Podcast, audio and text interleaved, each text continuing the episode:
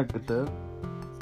Nosotros vamos a hablar este día nuevamente, como ya es costumbre y tradición, sobre viajes en moto.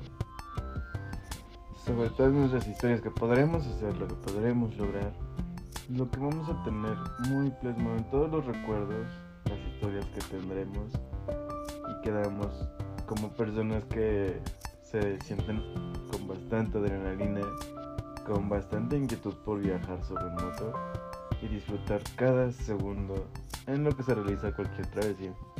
Así, aunque sea un pueblito a media hora de distancia, pero aún así se sigue disfrutando del viaje. Ok, entonces comencemos. Comencemos a hablar. Básico será, digamos, daremos una introducción como para hacer un primer viaje sobre qué necesitamos hacer, qué necesitamos organizar, qué tenemos que saber. Eso será muy claro y muy obvio de qué es lo que se tiene que hacer. Obviamente lo primero, el viaje a donde sea que lo queramos hacer. Lo primero que hay que checar es si la moto tiene aceite, si está bien el motor, si no necesita balata, si la llanta aguanta un viaje largo y que no le falta ningún accesorio, un algo que sea seguro para poder salir como espejos o placa. Y obviamente pues tener la licencia. Eso es punto primero. Luego primero que es basarse en la moto. Checar si tiene gasolina. Y obviamente todo pagado. Nada robado.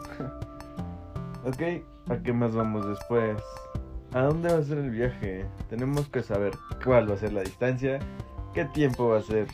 ¿Qué nos queremos hacer por alguna parada? Algo de desayuno, comer, cenar, lo que sea también puedes equiparnos con el equipo, que sabemos que son las botas, las rodilleras, la chamarra de protecciones y el casco. Obviamente si le agregamos unos audífonos, pues se deja de escuchar el motor y el viaje se lleva un poco más tranquilo o se puede tener las ganas de ponerle pausa. Eso se nos quedará muy claro. Eso siempre hay que saberlo. Ahora, ok, tenemos el equipo, tenemos la moto. Ahora también tenemos que checar los gastos. Obviamente, viajar a veces puede ser barato y a veces puede ser caro por casetas o el tiempo que queramos ahorrar, dependiendo de las pistas que tomemos. Nosotros ya hemos hablado sobre un viaje a Coetzalan. El viaje a Coetzalan sí estuvo fantástico el camino. Está lleno de curvas, sabemos que los que tenemos moto nos apasiona bastante manejar en un lugar donde haya curvas. ¿Qué más nos gusta? ¿Qué más tenemos que saber? Eso es algo igual súper obvio. Nosotros tenemos en mente realizar algo. Pero igual, aunque sean más las ganas, hay que trabajar, hay que ahorrar bastante. Y ya que tengamos una cantidad considerable, dependiendo del lugar donde vayamos, salir y estar en confianza para no no andar limitándonos en algo no estar haciendo nada.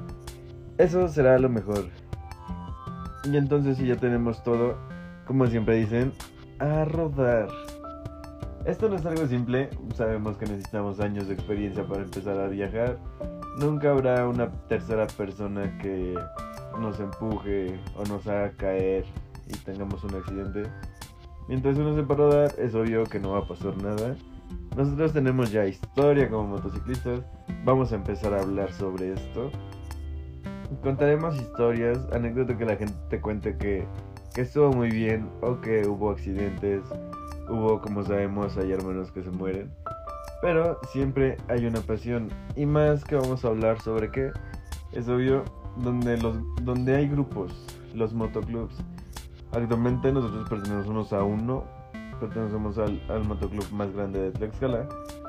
Y tenemos una tradición y tenemos una historia y conocemos bastante gente. Ok, esta es una introducción de qué es lo que vamos a hablar ahora. Ya hablamos sobre cómo rodar. Variará todo, todas las semanas.